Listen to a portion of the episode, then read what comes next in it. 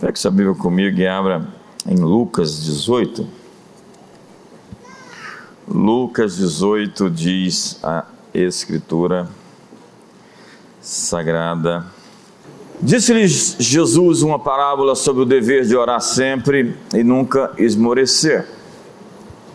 Havia uma certa cidade, em uma certa cidade, um juiz que não temia Deus nem respeitava homem algum. Havia também naquela mesma cidade uma viúva que vinha ter com ele, dizendo: Julga minha causa contra o meu adversário. Ele, porém, ele por algum tempo não a quis atender, mas depois disse consigo: Bem que eu não temo a Deus, nem respeito a homem algum. Todavia, como esta viúva me importuna, julgarei a sua causa para não suceder que por fim venha a molestar-me. Então disse o Senhor: Considerai no que diz esse juiz iníquo. Não fará Deus justiça aos seus escolhidos, que a ele clamam dia e noite, embora pareça demorado em defendê-los? Digo-vos que depressa lhes fará justiça. Contudo, quando vier o filho do homem, achará, porventura, fé na terra? Essa é uma história incrível sobre oração, que é, deveria ser, o primeiro ministério de cada cristão. Eu aprendi a orar desde cedo. E essa se tornou a grande missão, a grande vocação da minha vida. Antes de ser ministro, pastor, bispo, eu sou um intercessor. E nós precisamos aprender sobre oração, porque nós aprendemos muitas coisas erradas. É incrível como os crentes repetem preceitos não bíblicos, sofismas. Jesus, por 20 vezes, disse: Ouviste o que foi dito, eu, porém, vos digo. Jesus estava desafiando o senso comum. A maneira como o povo acreditava era fruto de uma cultura estúpida, que impedia-os de entrar naquilo que eles tinham sido destinados. Mas o que Jesus disse sobre a oração? A primeira coisa que Jesus disse sobre a oração é que ao orar nós estamos como filhos nos aproximando de um pai. Nós falamos com o Pai nosso. É assim que nós deveríamos nos achegar a Deus. Um filho que vai encontrar o seu pai. A segunda coisa que Jesus falou sobre a oração é de um amigo que se aproxima do seu melhor amigo. Primeiro, um filho que se aproxima do seu pai. A segunda coisa é sobre um amigo que está à procura de outro amigo. Jesus disse: Eu não vos chamo de servos, mas de amigos. Abraão falou a Deus como a um amigo. Em, um, em, em nenhum lugar na Bíblia, Jesus colocou a oração como um campo de batalha. É incrível isso. Mas há um lugar, no texto que eu li, onde Jesus ensina sobre a oração sobre um juiz iníquo. Pela insistência de uma mulher, o juiz deu um veredito para calá-la, simplesmente para se livrar dela. E Jesus disse: Ouça o que o juiz iníquo disse. Deus não fará justiça aos seus escolhidos que clamam a Ele dia e noite. E Ele mesmo responde: fará justiça depressa. Diga para o seu irmão e diga: Deus fará justiça depressa. Então, se Deus fala, se nós falamos a Deus como a um pai, se nós nos aproximamos de Deus como de um amigo, a terceira situação onde Jesus coloca o ministério de oração é em um sistema judicial. Se podemos ter um veredito de um juiz injusto, quanto mais poderemos ter uma palavra favorável do juiz justo do céu. Então, a sua oração está sendo posta em um tribunal. Diz a Bíblia: apresenta as tuas razões. Entremos juntos em juízo. Me diga os seus motivos. Então, ao entrarmos no sistema judicial do céu pela oração, nós estamos apelando à Corte Suprema do Universo. Há um juiz que se assenta sobre o trono. E o trono não é somente um lugar sobre adoração, onde os anjos cantam Santo, Santo, Santo é o Senhor. Mas é um lugar sobre a emissão de vereditos divinos que fazem a vida mudar na terra.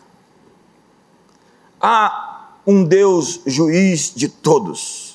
E ele toma decisões baseadas nas evidências que nós apresentamos a ele. E diz a Bíblia que se um jornaleiro clamar a mim, porque não recebeu o seu salário, eu o ouvirei.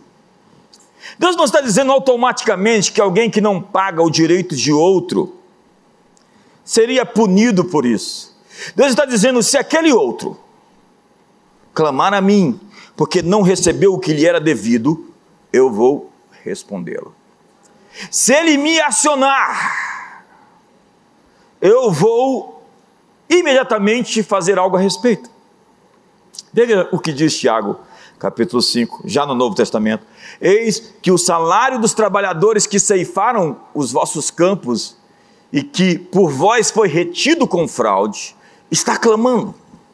E os clamores dos ceifeiros penetraram até aos ouvidos do Senhor dos exércitos. O trono de Deus é mais do que um lugar de adoração, mas também um lugar de atividade judicial. Então a Bíblia diz sobre Daniel que ele buscou a Deus, está lá no capítulo 10. E um anjo é designado, é enviado até ele. Depois de 21 dias de resistência, o anjo se apresenta e diz: Não temas, Daniel porque desde o primeiro dia em que aplicaste o coração a compreender e a humilhar-te perante o teu Deus, foram ouvidas as tuas palavras, e por causa das tuas palavras é que eu vim. Que incrível isso. Mas o príncipe do reino da Pérsia me resistiu por 21 dias. Porém, Miguel, um dos primeiros príncipes, veio para ajudar-me e eu obtive vitórias sobre os reis da Pérsia. Agora vim para fazer-te entender o que há de suceder ao teu povo nos últimos dias, porque a visão se refere a dias ainda distantes. Daniel, depois de 21 dias de oração, depois de 21 dias de jejum, ele recebe a visitação de um ser angelical. E o anjo diz a ele, em primeiro lugar, mesmo sem resposta, Daniel, você foi ouvido. Ei, mesmo que você pareça não ter resposta àquilo que você falou, você já foi ouvido. É o que o anjo está comunicando desde o primeiro dia em que você se aplicou a buscar a Deus, suas orações foram ouvidas. Mas, a segunda coisa que o anjo diz é que o príncipe da Pérsia resistiu à resposta uma entidade espiritual, um ser, um anjo. E outro anjo, um arcanjo chamado Miguel, veio nos ajudar a fim de romper a oposição. A sua perseverança em se aplicar em oração e continuar fez com que reforços chegassem e a resistência foi quebrada. E às vezes você começa a orar e parece que as coisas só fazem piorar. Em terceiro lugar, o anjo diz a Daniel: Nós viemos por causa das tuas palavras. É incrível isso. Daniel, suas palavras criaram um conflito nos céus. Daniel, suas palavras provocaram os anjos. Daniel, suas orações criam batalha espiritual. Quando você ora, existe um conflito em movimento. Mas onde acontece esse conflito? Esse é o meu ponto. Quais são as armas da nossa milícia? Ora, as armas da nossa milícia não são carnais, mas poderosas em Deus para destruir fortalezas, desfazendo sofismas e toda altivez que se exalta contra o conhecimento de Deus, levando cativo todo pensamento à obediência de Cristo. As armas da nossa milícia não são espadas, bombas ou cacetetes. A guerra acontece então, segundo a Bíblia, em um tribunal. A batalha é sobre argumentos. Argumentos. Os advogados estão lutando uns contra os outros para que os seus argumentos vençam. Eles querem uma decisão do juiz. Você não entra em um tribunal com espadas, com bombas. Você precisa entender o protocolo apropriado para o conflito. Então diz a Bíblia. Olha que texto mais emblemático.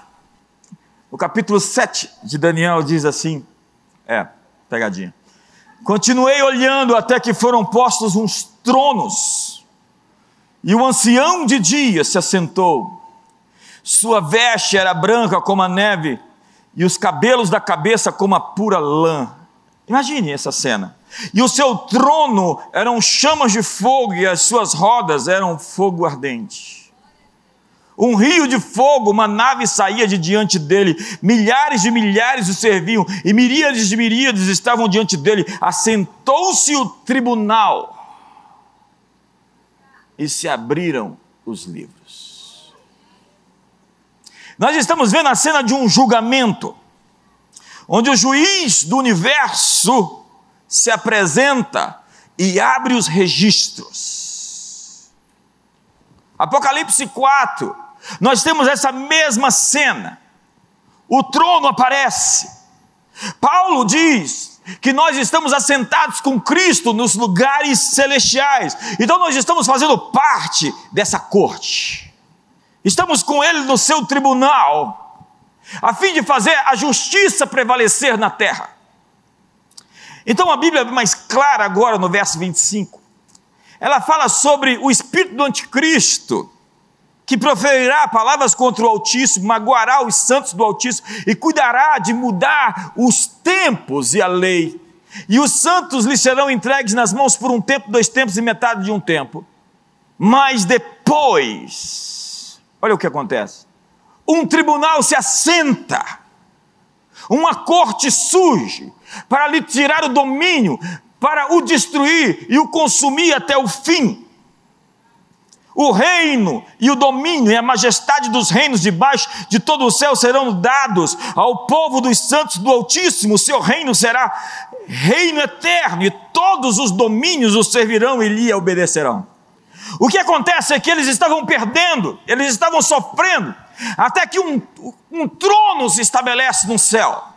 Um tribunal é posto no céu e lança um veredito. Tudo que nós precisamos aqui essa noite é um veredito, é uma decisão de Deus do seu trono sobre nós. Tudo a partir disso muda, a terra muda. Então diz a Bíblia em Apocalipse, mais uma vez, a imagem de um julgamento. Ouvi grande voz do céu proclamando: agora veio a salvação, o poder e o reino de Deus, a autoridade do seu Cristo, pois foi expulso o acusador de nossos irmãos, o mesmo que os acusa de dia e de noite diante do nosso Deus. Então agora nós temos a figura de um acusador. E a palavra acusador aqui é categoria, que significa um que está reclamando o cumprimento da lei. O acusador está reclamando o cumprimento da lei.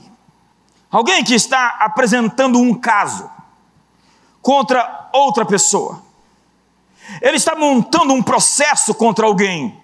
Então diz a Bíblia: sede sóbrios e vigilantes, porque o diabo, o vosso adversário, anda em derredor como um leão que ruge procurando alguém para devorar. Veja a palavra adversário. O diabo, o vosso adversário. A palavra é um termo legal que significa alguém que levanta um processo contra você, alguém que levanta um caso contra você. É isso que significa diabolos, o acusador.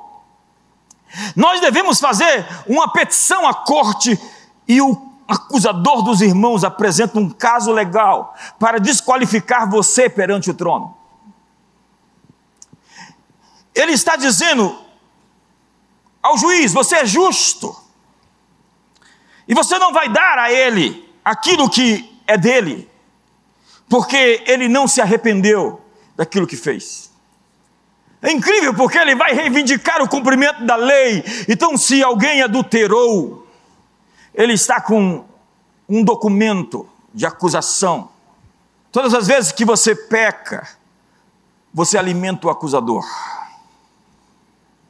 Por que, que você acha que os principados estão sobre as regiões espirituais de maneira a dominá-las. Eles têm um direito legal para estarem ali. As pessoas oram para a guerra da Ucrânia acabar, mas sem tirar os argumentos que fazem ela acontecer, não vai ser assim. Há mais gente culpada nessa história do que nós queremos reconhecer. Nós precisamos lidar com o caso, o processo do diabo contra as nações. Nós temos que lidar com os argumentos do inimigo contra o Brasil. A Bíblia diz em, no Salmo 89 que justiça e juízo, justiça e direito são o fundamento do trono de Deus, graça e verdade te precedem. Deus não faz mágica para abençoar o seu povo, Deus opera sobre princípios, e quando Deus quer lhe abençoar e você está com coisas guardadas e escondidas, vem o acusador e monta um bloqueio no céu, a fim de impedir a bênção de chegar, os anjos de passarem. Deus não se compactua com o pecado, nosso Deus é santo e Ele é um justo juiz, e Ele punha a injustiça. Se nós fracassamos em julgar a nós mesmos, a Bíblia diz que Deus nos julgará. Está lá em 1 Coríntios, capítulo 11, que às vezes será necessário juízo para não haver condenação. Senhoras e senhores, nós precisamos lidar com as ofensas, nós precisamos lidar com as injustiças, nós precisamos lidar com o pecado em nossa vida. Então vem a incrível história de Saul, onde Davi tem um momento de seca em, seu, em sua terra, e ele consulta o Senhor porque que a seca está assolando Israel, e Deus lhe diz: foi Saul quem quebrou a aliança com os gibeonitas e os matou. Josué, séculos antes, tinha feito aliança com Gibeão. E Saul, o rei, os matou. E a conta chegou agora no teu governo, Davi. Davi podia reclamar: essa conta não é minha, é conta de Saul. E Deus iria responder: você está ligado por conexões geracionais, por família, por laços de sangue. E inevitavelmente os erros dos seus antepassados vão trazer sobre você consequências. Você poderia ter nascido muito rico se os seus antepassados tivessem tomado decisões apropriadas financeiramente. Se eles tivessem mantido pelo menos o casamento, a aliança, os compromissos que foram feitos no altar. A quebra dessa aliança traz consigo consequência. Então a história diz que 600 mil pessoas foram mortas na Guerra Civil Americana, o que era 2% da população existente naquele país. John Wesley considerou a escravatura americana a mais vil já existente. A igreja metodista, na Conferência Geral de 1784, decidiu que todos os metodistas deveriam libertar seus escravos. Era tipo, para ser crente aqui, para ser membro da igreja, você não pode ter escravo, porque isso é vil. A verdade é que quando a igreja falha no seu papel sacerdotal e profético, o resultado é juízo. Quando a igreja falha em brilhar, o mundo entra em escuridão. Então o presidente Abraham Lincoln acreditava que a guerra civil americana foi um juízo de Deus pela nação ter permitido os horrores da escravidão. Veja o que ele diz. Se supormos que a escravatura americana é uma dessas ofensas, para as quais, na providência de Deus, crises são necessárias, mas as quais, tendo cumprido o tempo designado, credulamente esperamos, fervorosamente oramos, que este forte flagelo da guerra possa passar rapidamente. Porém, se Deus quiser que isso continue até que toda a riqueza acumulada pela escravidão nos 250 anos de trabalho árduo, não remunerado, se perca, e cada gota de sangue provocada pelo chicote seja paga por outra denada pela espada, como foi dito três mil anos atrás, ainda deverá ser dito: os juízos do Senhor são verdadeiros e igualmente justos. A base de direito legal para a opressão demoníaca na vida ou em um território está na injustiça, está no pecado, está na idolatria As fortalezas satânicas são construídas com base nas contendas, nos litígios, no ódio, nas amarguras. Por isso, antes de tentar expulsar demônios, lide com o próprio pecado que assola o seu coração. É o pecado não redimido, clamando por justiça, que provoca a derrota de tanta gente. Onde estão os sacerdotes da reconciliação? Deus nos deu o ministério da reconciliação. Ora, os sacerdotes da reconciliação estão brigando entre si com contendas e litígios. Estão com conversa de que eu não gosto de fulano nem de Beltrano. Estão com intrigas, com rixas, com contendas. Existem muitas feridas a serem curadas, pecados a ser redimidos. Nossas armas é o perdão e a reconciliação. E as armas do diabo é a acusação e a decepção. E Paulo diz, falando sobre perdão, que nós não podemos ignorar os desígnios de Satanás. Se o diabo consegue lhe prender em uma ferida, ele conseguiu o que queria. Se ele manter você preso na margem da ofensa, ele conseguiu influência sobre a sua alma. A violação do relacionamento de uma pessoa para com outra pessoa, que não consegue se resolver entre as pessoas, exige um juiz. Quando você não consegue se entender, Deus virá julgar. É na ferida que os demônios se alojam, é na ferida que os verdugos moram. É preciso estar em dia uns com os outros. É preciso estar limpo diante de Deus. É preciso levar a fatura até a cruz. Nossas armas são arrependimento, confissão, perdão, reconciliação e restituição.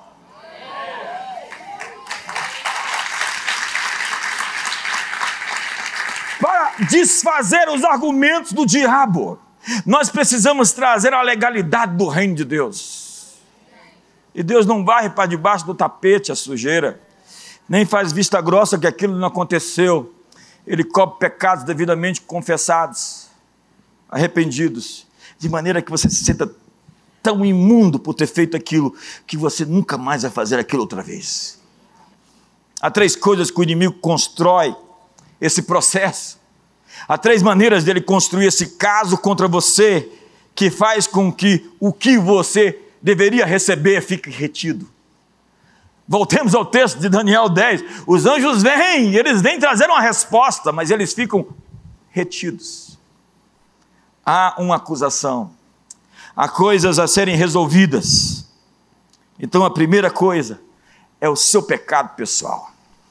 Se eu der lugar à iniquidade no meu coração, diz o salmista: o Senhor não me ouvirá. Se vivo inveteradamente no erro, se não me aparto do mal, se opero no escuro, mesmo quando ninguém vê, ninguém está vendo, mas o diabo viu. E ele vai apresentar um caso contra você. Muitos anos atrás eu recebi um pacote de livros e de outros elementos de um de um distribuidor e eu mandei entregar, devolver aquilo como se fosse uma lepra.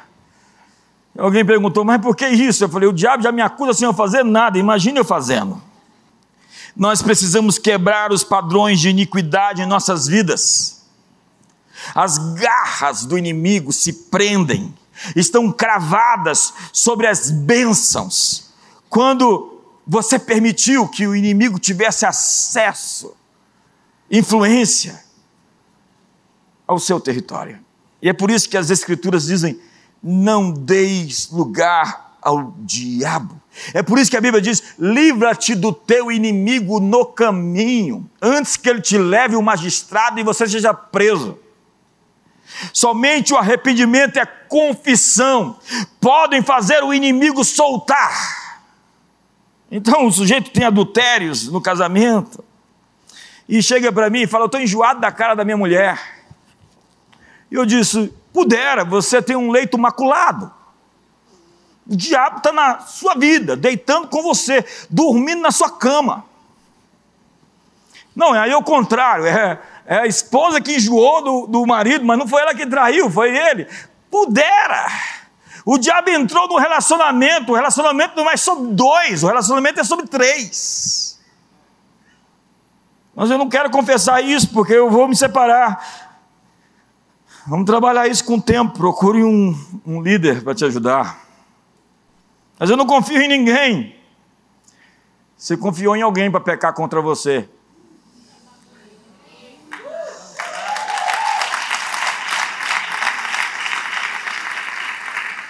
É engraçado porque no Novo Testamento, lá em Hebreus, diz que o leito manchado, Deus julgará os adúlteros. E a gente fala de tantos outros pecados na perspectiva da promiscuidade, mas se você quer saber qual é a gênese de todo o mal social, é a morte do casamento, que se advém justamente da infidelidade conjugal. Esse silêncio é bom. Tem gente que acha que o pecado é barato. É só chegar e fazer meia culpa. Não existe meia culpa, existe uma culpa inteira.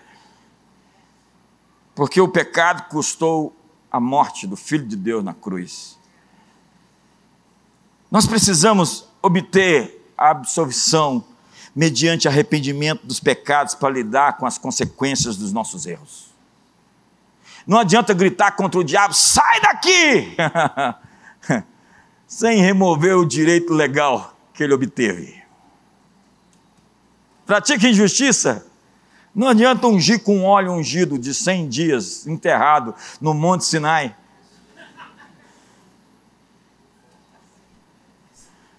Está tensa aqui hoje. Não adianta gritar com demônios, sai! Tem gente que acredita que quanto mais alto falar, mais o diabo vai longe. Mas o diabo conhece você. Ele sabe dos seus segredos até que seus segredos sejam tragos à luz, devidamente restaurados. Então, disse Jesus: aí vem o príncipe desse mundo e ele não tem nada em mim. Nada. Você precisa levar sua causa para as cortes celestiais. Porque tem um acusador falando contra você dia e noite, diz a Bíblia. Você precisa levar seus filhos para as cortes celestiais se arrependa pelos pecados da sua paternidade, que você não foi correto, como deveria ir, como deveria ser. Isso tem causado tanto dano. Dos pecados dos seus filhos que eles cometeram, pelas palavras que você disse em frustração contra eles. O acusador está pegando as palavras que você diz e levando ao tribunal contra você mesmo. Suas palavras são um testemunho, você está dando um depoimento no tribunal. Lembre-se do que Jesus disse: de cada palavra frívola, sem importância, que o homem proferir, eu pedirei conta no dia do juízo. E eu acho que essa semana a gente vai sair daqui com a boca fechada, falando sim, não, tudo bem, como vai. Porque diz a Bíblia: o temor do Senhor é odiar o mal, aborrecer o mal, a soberba, a arrogância, o mau caminho e a boca perversa. Diz a Bíblia: eu os aborreço. Tem gente que tem uma boca má, que só fala maldades. Tem gente que tem o dom de falar o que machuca. Então diz a Bíblia: Vinde filhos e escutai-me, eu vos ensinarei o temor do Senhor. Quantos querem aprender o temor do Senhor? Quem é o homem que ama a vida e quer longevidade? Quantos querem viver muito tempo para ver o bem? Diz assim o texto. Refreia a língua do mal e os lábios de falarem com dolo. Aparta-te do mal e pratica o que é bom, procura paz. Procura a paz. Procura a paz procura a paz. Rixoso, barraqueiro, procura a paz e empenha-te por alcançá-la. Os olhos do Senhor repousam sobre os justos e os seus ouvidos estão abertos ao seu clamor. O rosto do Senhor está contra os que praticam o mal para lhes extirpar da terra a memória. Clamam os justos e o Senhor os escuta e os livra de todas as suas tribulações. Perto está o Senhor dos que têm o coração quebrantado e salvos de espírito oprimido. Muitos são as aflições do justo, mas o Senhor de todas o livra.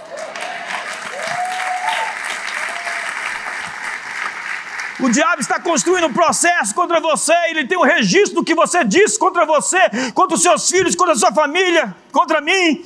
Oh. e ele está levando as suas palavras para o tribunal. Olha o depoimento dele. A segunda coisa, a segunda forma do diabo construir um caso contra você é baseado nos motivos do seu coração. É o caso de Jó. Em Jó, capítulo 2, aparece o diabo e Deus pergunta para ele: Ei, vem cá, onde é que você estava? Ele diz: Eu estava rodeando e passeando pela terra. Alguém disse: Ele está à procura de evidências, à procura de provas. ele estava atrás de informações que pudessem incriminar você. Ele entende de sistema legal porque um dia ele foi Lúcifer lá no céu. Lembra que ele era Lúcifer? E a Bíblia diz em Ezequiel que ele andava no brilho das pedras, no brilho das pedras, das pedras afogueadas. Essa é uma referência às cortes celestiais. Eu acabei de ler um texto para você que fala do trono, os tronos, não é um trono, só são tronos que chegam. Lá, lá em Apocalipse você vê os tronos, não é sobre adoração, é sobre justiça também. Para resistir à vontade de Deus na sua vida, Ele precisa que você seja egoísta e carnal. Deus tem um plano, um ideal para você, mas enquanto você for egoísta e carnal, o diabo está ali impedindo, dizendo: você é justo. Lembre-se. Então, o inimigo está procurando um direito legal para te acusar. E Deus pergunta: Satanás, onde é que você estava? Eu estava ali procurando casos, em busca de evidências. Então Deus fala assim: Você então viu meu servo Jó? É Deus quem provoca, né? Você viu meu servo Jó? E ele diz: Eu vi. Pudera ele te servir, porque tu acumulaste de bens e de bênçãos. Ele só te serve porque o Senhor o abençoou. Ele acusa Jó de que os seus motivos não são puros. Então Deus diz: Tá bom, eu vou permitir que você teste os motivos de Jó. E a Bíblia diz que o diabo vai lá, deita e rola. Você conhece a história? Naquele momento não havia um advogado no céu. Naquele momento não existia um intercessor, nenhum mediador. É tanto que Jó está atrás de um advogado. Olha os textos que ele fala. Ah, se alguém pudesse contender com Deus pelo homem, como o homem pelo seu próximo. Essa é uma das versões. Ele defende a causa do homem perante Deus, como quem defende a causa do amigo. Assim como alguém defende o seu amigo, eu preciso de quem defenda o meu direito diante de Deus. Eu preciso de alguém que ponha a mão sobre o teu ombro, Deus, e a mão sobre o meu ombro e faça essa conexão. Alguém que me defenda perante ti. Você conhece a história? Jesus é o mediador entre Deus e os homens. Ele é o advogado que mostra ah, os cravos, as mãos que foram furadas pelos nossos pecados. E você conhece a história? No final, Deus deu o dobro para Jó. Como um veredito, Deus lançou um veredito de aprovação na prova. Aprovação na prova. Aprovação na prova. Mas foi quando Jó orava pelos seus amigos que Deus lhes restituiu o dobro. Ele foi para o tribunal depois e fez o seu depoimento. Ele se apresentou diante de Deus e tirou o peso. Ele tirou a acusação. Os amigos eram legalistas, advogados do diabo, assassinos da graça. Acusavam Jó no seu período mais difícil. E ele vai ali orar pelos seus amigos, falar: Deus, não leve em conta. Deus, perdoa eles, eles não sabem o que fazem. Sabe? Teve um ano na minha vida, uns 20 anos atrás, que eu estava com meu coração inflamado, tentado pelo ódio, pela raiva, que numa madrugada eu fui para minha sala e tive que orar pelos meus amigos.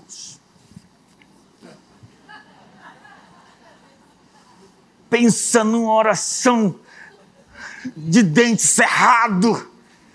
Senhor, abençoa eles. Jesus, eu libero o teu favor sobre eles.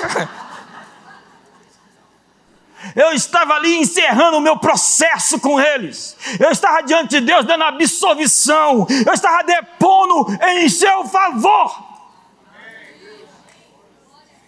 E eu nunca estaria aqui essa noite se eu não tivesse sido capaz de encerrar o meu litígio. Eles poderiam continuar falando de mim, me criticando e me, odi me odiando, mas o meu coração estava pacificado. Eu não tinha nada.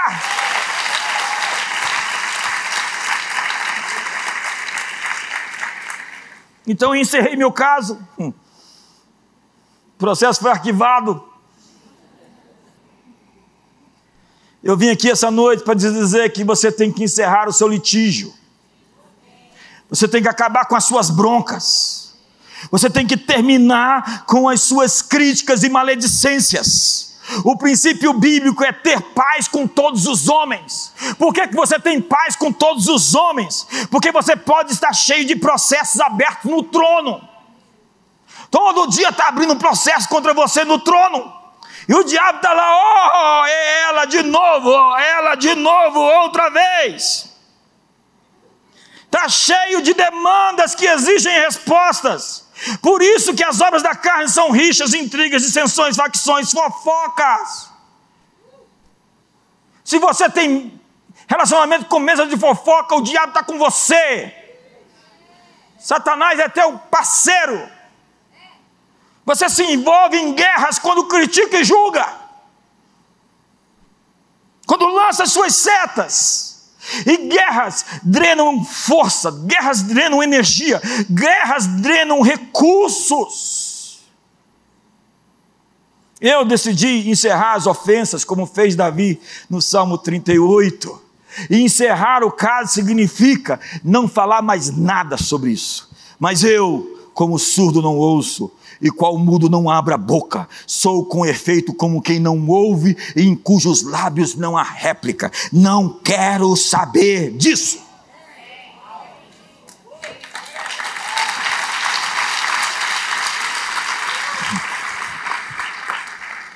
Davi decide: não vou falar sobre o assunto. Diga para o seu irmão: não vou falar sobre o assunto. Porque tocar no tema significa desenvolver atitudes de ódio que lhe comem por dentro, se infiltrando no seu coração e roubando a sua energia. Tem gente falando assim, bispo, eu pensei que você era um santo, que você não ficava assim com raiva. Com... Davi diz: daqui para frente eu não quero ouvir sobre isso, não quero falar sobre isso, não quero me alimentar disso. Essa foi uma palavra rema. Você precisa dar o seu testemunho para os tribunais do céu essa noite. Você vai ter que comparecer de madrugada na audiência hoje. E vai ter que tirar a sentença e os julgamentos. Porque você está sendo medido pelas sentenças e julgamentos que você mediu. Você está recebendo em boa medida, recalcada, sacudida e transbordante. E você está cativo dos verdugos e a sua poderosa arma é e continua sendo o perdão. Mas tem algumas palavras que você só consegue dizer na cruz. Pai, perdoa-lhes porque eles não sabem o que fazem. É alguém que está crucificado. Só crucificados e mortos podemos enxergar a cegueira dos outros para perdoá-los. Estamos mortos, segundo a Bíblia, crucificados com Cristo, já não vivo mais eu, mas é Cristo quem vive em mim. Pode doer, mas a falta de perdão vai adoecer você. Mas não é só por causa da outra pessoa, é por causa de você, porque os espíritos torturadores, os verdugos, tornam as pessoas infelizes quando elas resolvem se ferir.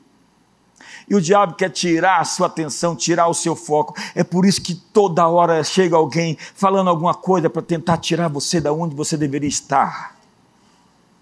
E se você se inflama e se ofende, o diabo diz: é ali que eu vou. Já sei por onde eu vou. Agora, se você não está nem aí, o diabo diz: eu tenho que arrumar outra estratégia. Encerre o processo no seu coração contra essa pessoa. Acabe com a questão. Suas palavras são como um depoimento no tribunal. O diabo está querendo montar um processo envolvendo você usando suas palavras de julgamento e de crítica. Por isso, cale-se. As pessoas às vezes me perguntam: o que você acha sobre isso ou aquilo? Eu respondo: não acho nada. não acho nada, eu não tenho todas as informações e por isso não posso emitir um julgamento. Quantos estão comigo aqui hoje? Diga para o irmão, eu não acho nada. Diga para ele, eu só tenho certezas. palavras são documentos no mundo espiritual. O mundo foi criado por palavras. Então lembre-se, Labão interpelou Jacó lá no monte de Gileade e disse: Você fugiu, não me avisou e ainda levou os meus ídolos, você roubou os meus deuses. E Jacó disse: Morra, não viva quem pegou os seus deuses. Dias depois, Raquel estava na cova, porque ela tinha roubado os deuses do seu pai. E Jacó tinha lançado uma sentença dizendo: quem roubou os seus deuses deve morrer. Lembre-se de Joabe, que matou Abner covardemente em tempos de paz, e Davi disse: Não falte a Joabe homens doentes e cegos e, e feridos e pobres e miseráveis. A maldição sem causa não se cumpre, mas é preciso lidar com aquelas que são lançadas quando você deu motivo. Se o jornaleiro clamar a mim, porque seu salário não foi pago, eu vou ouvir. E Deus diz: purifique o seu coração, porque os céus estão te observando, os anjos estão te assistindo. Nós somos um espetáculo, diz Paulo, tanto a anjos como aos homens cercados por uma grande nuvem de testemunhas, e você precisa hoje de um veredito do céu. E a terceira coisa que o inimigo usa para construir um caso contra você é o pecado dos seus pais, dos seus antepassados. A liberação de Israel do cativeiro exigiu arrependimento coletivo. Daniel, no capítulo 9, Esdras no capítulo 9, Neemias no capítulo 9, todos três fazem oração intercessória confessando os pecados dos seus pais. Eles estão dizendo: Nós chegamos até aqui porque nossos antepassados cometeram equívocos e nos trouxeram, Senhor, perdoa. Isso não significa que eles vão ser livres das consequências se morreram ou não. Isso significa que você está limpando o céu, você está limpando o caminho, você está pedindo para Deus trazer a redenção, o seu sangue, a remissão. Porque o pecado dos nossos pais nos trouxe até aqui. Os carnavais, a corrupção de Estado, a roubalheira. Nós estamos, inevitavelmente, sendo afetados pelas decisões daqueles que viveram antes de nós. Estamos pagando uma conta que não foi feita por nós. O que permitiu o atual estado de coisas foram as decisões que os nossos antepassados fizeram. E nós precisamos remover o direito legal dado por eles ao inimigo. Se eles fizeram um pacto com Satanás, nós queremos dizer, nós não aceitamos mais esse pacto. Na nossa geração, nós rompemos com você.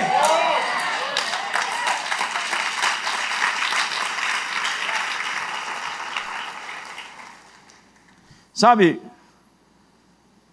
o que seus pais e avós e bisavós fizeram afetam você ainda hoje. Nós precisamos limpar a nossa linhagem dos pecados.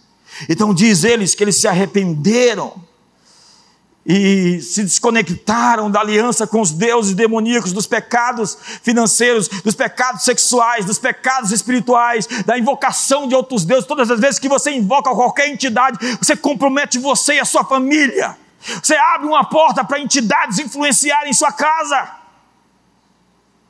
E eles não vão sair até que você peça perdão para Deus. E não adianta mandar sair até que você resolva com o juiz. Você não fala com o promotor, com o acusador, você fala com o juiz. E depois que o juiz emitiu o veredito, aí você fala: agora você vai saindo. Você está ligado à sua linhagem de sangue e precisa lidar com os seus erros. Então diz Jó: ah, quem me dera um que me ouvisse, eis a minha defesa aqui. Me responda o Todo-Poderoso: Oxalá tivesse eu a acusação escrita pelo meu adversário. Então, como nós podemos fazer? Jesus disse: Você tem um advogado no céu. A Bíblia diz: Jesus Cristo justo. O Espírito Santo é o seu paracleto é aquele que te ajuda, é aquele que te defende, é aquele que te sustenta, é aquele que pega do outro lado.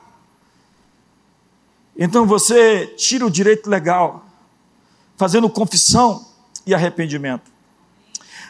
Uma coisa que a gente ignora no milagre de Lázaro, depois de quatro dias morto que ressuscitou, é que Jesus, antes de ressuscitar Lázaro, ele disse uma coisa: Graças, Senhor, dos céus e da terra, porque me ouvistes. A propósito, tu sempre me ouves. Quer dizer então que Jesus estava orando antes de ressuscitar Lázaro? Por que, que ele não chegou somente e decretou que Lázaro vivesse? Não, ele estava desfazendo os fios. Por que, que Lázaro morreu tão cedo? Por que motivo foi levado tão prematuramente? A ressurreição acontece em duas fases: a intercessão e o decreto. Jesus entrou como intercessor e lidou com as amarras e depois entrou com um ordenamento. Nós somos reis e somos sacerdotes. Reis decretam e sacerdotes intercedem. Reis vão à guerra para ocupar territórios, mas sacerdotes ordenam sobre as coisas legais. Para ir à guerra, as coisas deveriam estar em ordem. Quando Arão aspergia o sangue além do véu, ele removia o juízo no dia de Kippur, ele dava a Deus condições de abençoar Israel por mais um ano. Bem-aventurado é o homem cujo pecado é coberto, cuja iniquidade é perdoada. Ele estava lidando com o pecado em um ano, era o dia do perdão. Mas Jesus veio e lidou com o nosso pecado para sempre. E nós podemos hoje tomar o sangue de Cristo e desfazer toda acusação legal contra nós.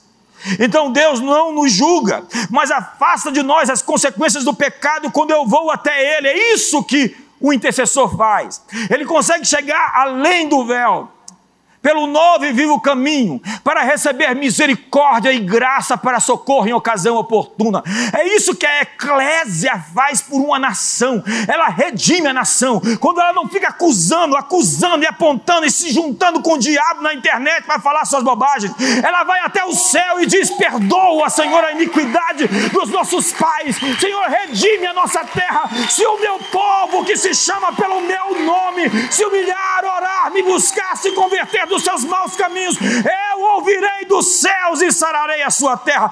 Isso é a eclésia, é a igreja.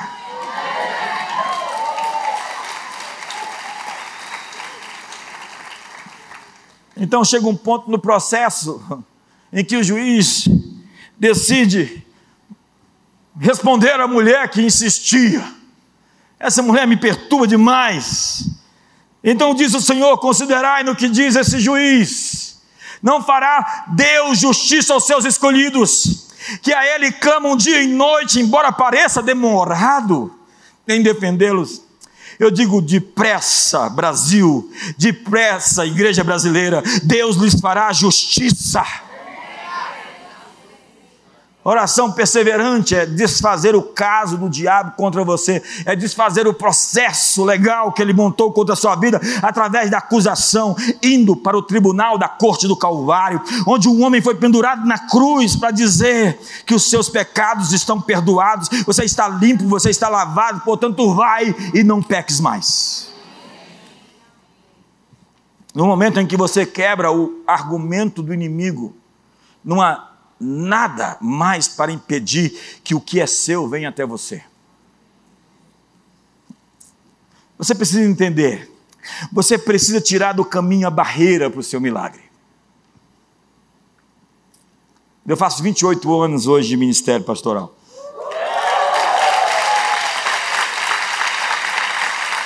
E os meus primeiros anos de ministério, eu jejuei feito um suicida.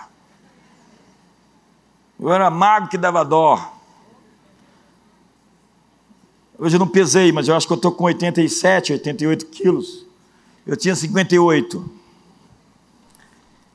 E eu passei por muitos arrebatamentos. E as pessoas falam, conta essas histórias. Eu falei, eu preciso de um ambiente para uma história dessa. Ela é tão especial e tão extraordinária que não dá para contar em qualquer ambiente. E uma vez eu passei por algumas barreiras, num arrebatamento, até que eu fiquei retido em um momento, em uma situação, onde uma acusação aos meus ouvidos mentirosa me tirou a confiança e eu voltei. O diabo tem uma acusação contra você. Esse é o trabalho dele, acusar você. Mas Deus tem um veredito a seu respeito que sai do Monte Calvário. E você precisa aprender como operar nas cortes celestiais. Não adianta você lutar na guerra com as coisas babilônicas enterradas dentro da tenda Acã. As coisas consagradas à destruição. Então Israel vai lutar contra Ai, um inimigo frágil, e leva uma sova e Josué fica um dia inteiro de jejum, do amanhecer ao entardecer. Deus, o que, que aconteceu? Agora os inimigos vão se juntar e vão acabar conosco, que Deus disse para Josué: tem pecado no arraial. Jericó é minha, é as primícias da terra. Eu disse para não levar nada de Jericó, porque as primícias você não toma. E Acã pegou as melhores coisas que encontrou, enterrou dentro da sua tenda. E o pecado de Acã fez a congregação inteira perder. Uma medida de fermento levera toda a massa. E por isso que você não pode tolerar o erro na sua liderança. Silêncio hoje. Você está sendo resistido nós temos que dar o testemunho que precisa ser dado para condenar os inimigos. Você pode conseguir nas cortes do céu, em cinco minutos, o que você não conseguiu durante a vida inteira. Você precisa se posicionar em perdão agora. Você precisa se colocar na brecha nesse momento. Tudo que está escrito nos céus sobre nós será realidade na terra quando nós tivermos uma vida clara, transparente. Porque há pessoas que os seus segredos têm segredos. E o que Deus quer fazer, como um pai apaixonado, é quebrar o direito legal, a fim de, como um juiz, poder oportunizar aos seus filhos as melhores bênçãos. Você tem que dar um testemunho aos céus essa noite. Porque eles o venceram por causa do sangue do Cordeiro. Porque eles deram um depoimento, uma palavra de testemunho e mesmo em face da morte, não amaram a própria vida. Esse texto está conectado ao texto que fala do diabo acusador. Então você vence o acusador pelo perdão dos seus pecados, o sangue de Jesus, pela sua graça, pelo testemunho e por não amar a sua vida, mesmo em face da morte. Diz a Bíblia: quem encobre as suas transgressões jamais prosperará, mas aquele que confessa e deixa encontra misericórdia. E diz o texto de Hebreus, capítulo 9, com ele encerro: muito mais o sangue de Cristo, que pelo Espírito eterno a si mesmo se ofereceu, sem mácula a Deus, purificará a nossa consciência de obras mortas para servirmos ao Deus vivo. Diga para o irmão do seu lado: eu enterrei meu antigo eu e não visito o túmulo. Fico de pé.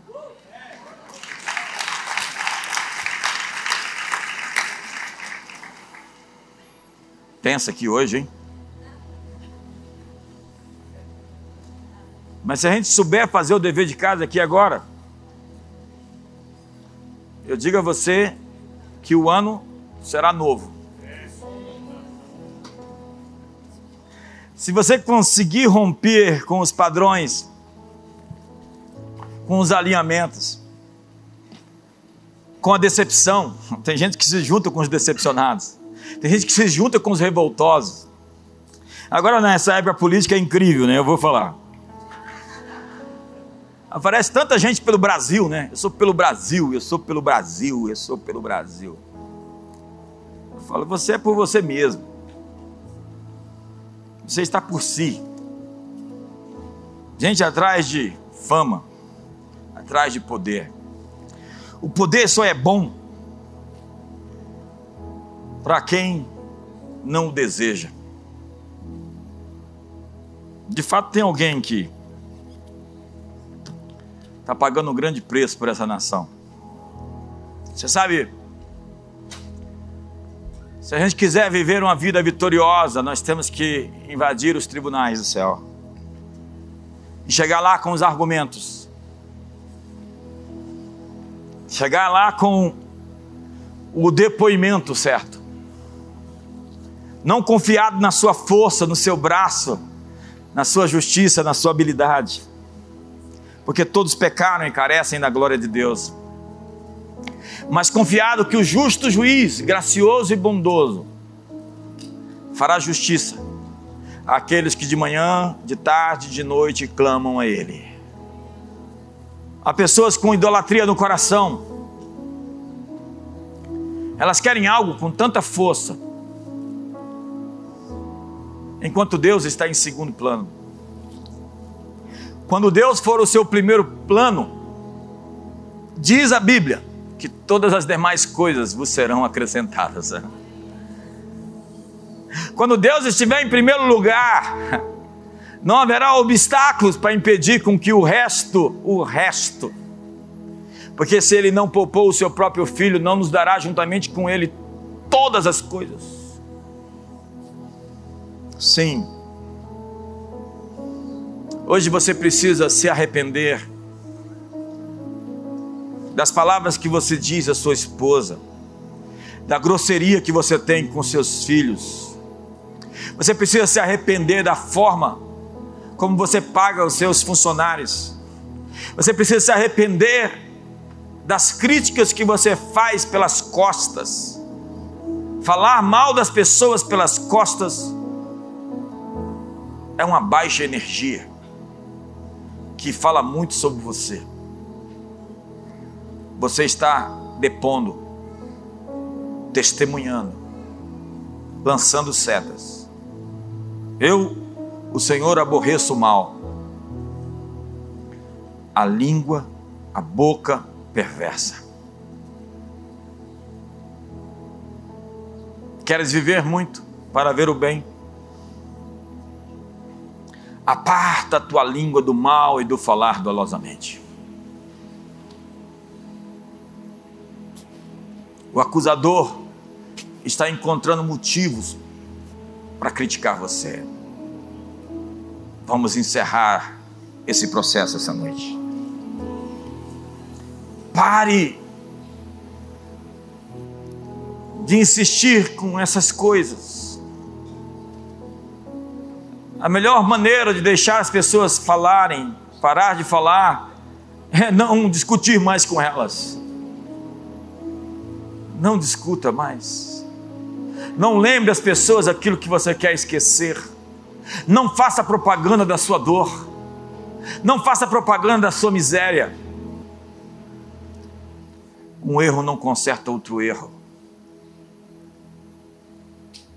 Cada um de nós tem que fazer o caminho de volta, a fim de alinhar nosso destino com a maior e melhor proposta do céu. Então invada os céus hoje e faça o seu depoimento. Apresente-se diante de Deus hoje e diga: Eu perdoo. Eu libero meu coração da ofensa. Eu saio da zona da decepção. Eu calo a minha crítica. Eu me arrependo de ter falado. Eu encerro a questão. Eu não dou mais argumentos ao diabo para oprimir ninguém através das minhas palavras. Eu não sou um jogador de setas. Eu não sou do ministério da acusação, eu sou do ministério da intercessão. Eu não me junto mais às pessoas para criticar, para fofocar, para destruir a reputação alheia. Não. Eu perdoo. E eu peço perdão. Talvez você está aqui hoje precisando se expor se exponha no ambiente certo, procure ajuda. Essas coisas estão apodrecendo dentro de você, enquanto calei os meus pecados. Envelheceram-se os meus ossos. O pecado, as coisas guardadas, se transformaram em emoções destrutivas. A inveja apodrece os ossos, diz a Bíblia pelos meus constantes gemidos todos os dias. Confessei-te o meu pecado e a minha iniquidade não mais ocultei, e tu perdoaste a iniquidade do meu pecado. É melhor ficar vermelho por algumas horas do que viver amarelo a vida inteira. É hora de expor, é hora de confessar, é hora de dizer, é hora de se abrir, é hora de vir para a luz. Se andarmos na luz como na luz ele está, temos comunhão uns com os outros e o sangue de Jesus nos purifica purifica de todo pecado. Você tem coisas guardadas, estão atrapalhando você, estão impedindo a felicidade do seu casamento. Seu leito está maculado, o diabo está atacando você. Ele tem um caso com você. De onde você vem, Satanás? Eu venho de rodear a terra, de passear por ela. Eu estou atrás de evidências contra Fulano. Mas agora tenho um juiz e tenho um intercessor e tem um mediador, e tem um advogado, e ele está falando por você, ele está dizendo: foi por causa disso que eu morri.